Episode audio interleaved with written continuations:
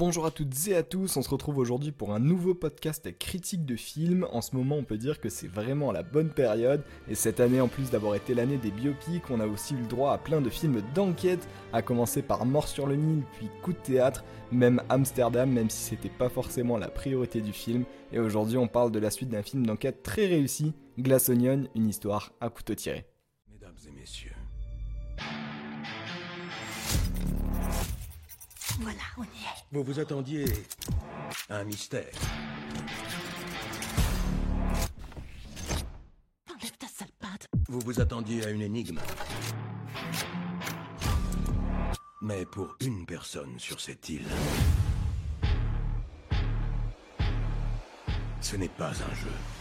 Et oui, rappelez-vous, en 2019 sortait le film de Ryan Johnson à couteau tiré avec Anna de Armas et Daniel Craig, un film très réussi qui a connu un franc succès, que ce soit au niveau des critiques, personnellement je l'ai adoré, mais aussi au niveau du box-office. Logiquement, une suite est rapidement annoncée et la plateforme de streaming Netflix se positionne et décide de racheter les droits pour proposer le film exclusivement via leur service. Et pour cette suite, on garde le même réalisateur Ryan Johnson qui revient aussi pour le scénario. Le détective Benoît Blanc, le fameux détective Benoît Blanc, est lui toujours interprété par Daniel Craig, maintenant libéré de ses obligations de James Bond.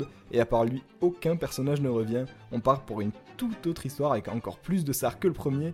Au casting donc notamment Edward Norton, Catherine Hahn, vue récemment dans la série WandaVision, Dave Bautista, lui aussi dans Les Gardiens de la Galaxie, Kate Hudson, Janael Monae et d'autres. Chacun de ces acteurs joue un personnage folklorique et haut en couleur, une poignée de personnalités publiques qui va se retrouver sur une île privée en Grèce pour faire un jeu d'enquête grandeur nature sur le thème du meurtre d'un de leurs amis.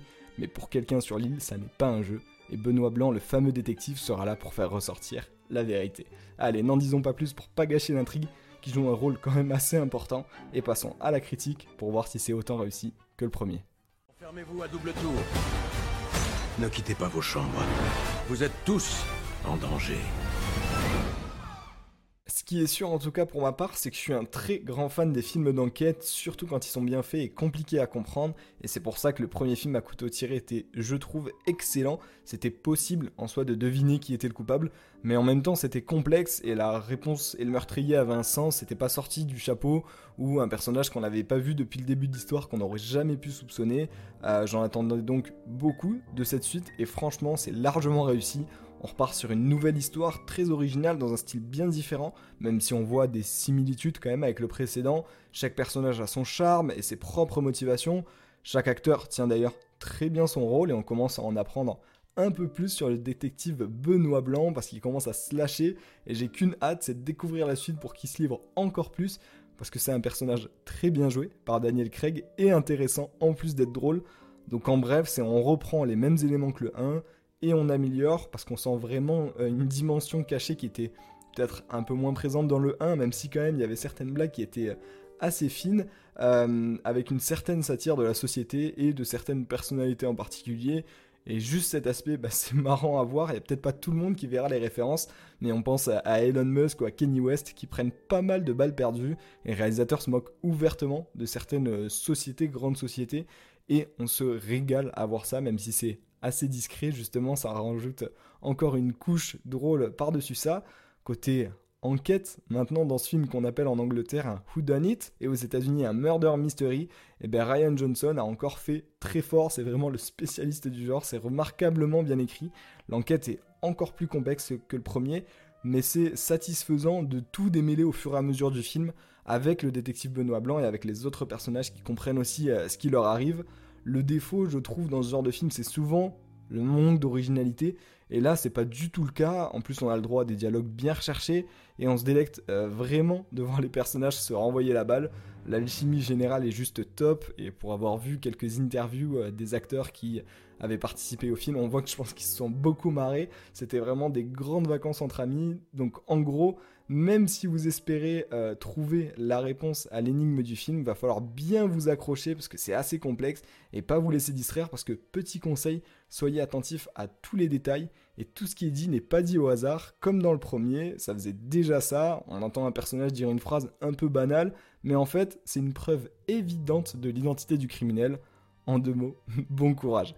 Et allez, s'il faut bien essayer de trouver quelques défauts, quand même, restons objectifs. On peut dire qu'il y a quand même certaines facilités scénaristiques qui sont là pour faire avancer un peu plus vite l'histoire. Pour un film qui dure quand même 2h20, pour un film d'enquête, c'est assez long, mais c'est assez dense, mais c'est plaisant. Et c'est dommage qu'il y ait ces certaines facilités scénaristiques, euh, mais dans ce genre de film, c'est inévitable, j'ai l'impression. Et là, par rapport aux autres, il y en a beaucoup moins que d'habitude. Rassurez-vous, ça gâche pas du tout le plaisir du film. On prend notre pied devant cette histoire à couteau tiré. Glass Onion. Vous avez été invité. Parce que ce soir, un meurtre va être commis. Mon meurtre. Une fois que tu seras mort, on pourra toujours discuter avec toi. Ouais, je vais pas faire le mort tout le week-end. C'est absolument délicieux.